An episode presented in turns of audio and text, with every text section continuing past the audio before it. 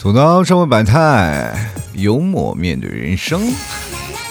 Hello，各位朋友，欢迎收听又好玩又好笑的吐槽脱口秀，我是老铁。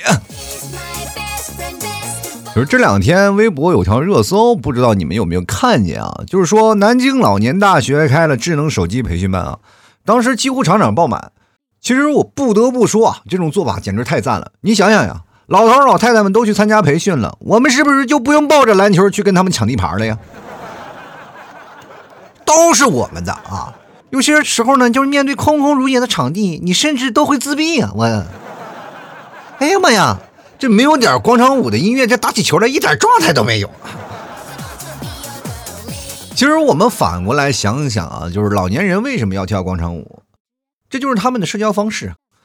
如果要是像年轻人一样，个个都会刷微博、刷短视频，偶尔网聊一下，那么再去跳出广场舞，那不就是大型的奔现现场了吗？多开心啊！这老头跟我聊了好几个月了啊。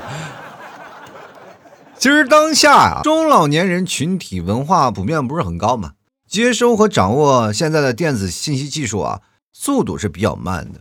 真的，我爸妈要不是因为有我这么一个儿子，他们可能连视频通话都不会。可是现在时代在变呀，电子信息技术给人们带来了很多的便利。可是那些老年人就像被隔离了一样啊！每次我去医院看病，都能碰到一些拿着医保卡在原地颤抖的老人。真的，像我遇到这样的情况，我都会走过去，热心的提醒那些老人们：“大爷啊，别抖了，再抖医保卡就掉地了啊！”其实遇到这样的情况呢，根本不需要我管。目前医院有好多的志愿者在帮忙，就是帮这些老头老太太去挂号啊，去查病历啊，等等等等。不过他们忽略了一点啊，老人们呢，多数都很好强，就是苦日子过来了，什么大风大浪没有见过，怎么可能去求助一个乳臭未干的志愿者的小姑娘？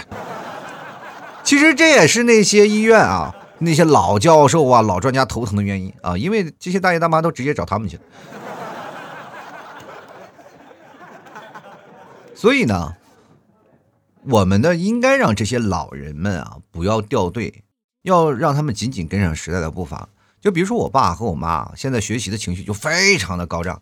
就我来告诉你一个秘诀啊，就是怎么来分辨老年人开始学习智能手机了。就是他们每天嚷嚷着让你给他换手机的时候，哈 哈就最早以前啊，我爸妈过年的拜年短信都是要我帮他给他群发啊。你看现在。我现在每天都要防着他给他的斗地主充欢乐豆，你知道？以前呢，在我妈心中呢，我永远是排第二，骗子第一。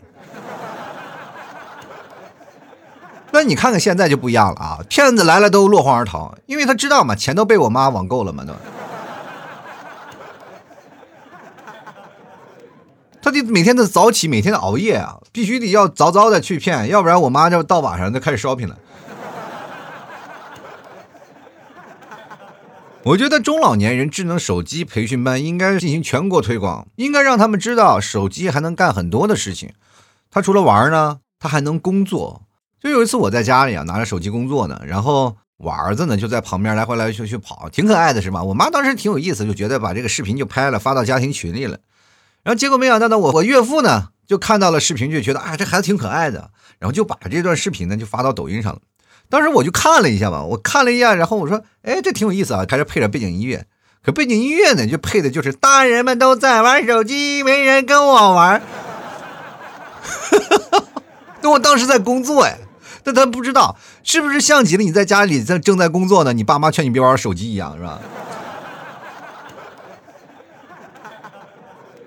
就那时候你想解释，你却发现不知道从哪下手。你说你跟他们解释吧，我跟老板在沟通啊，父母肯定又会说：“哎，你什么时候跟老板又有一腿了？”我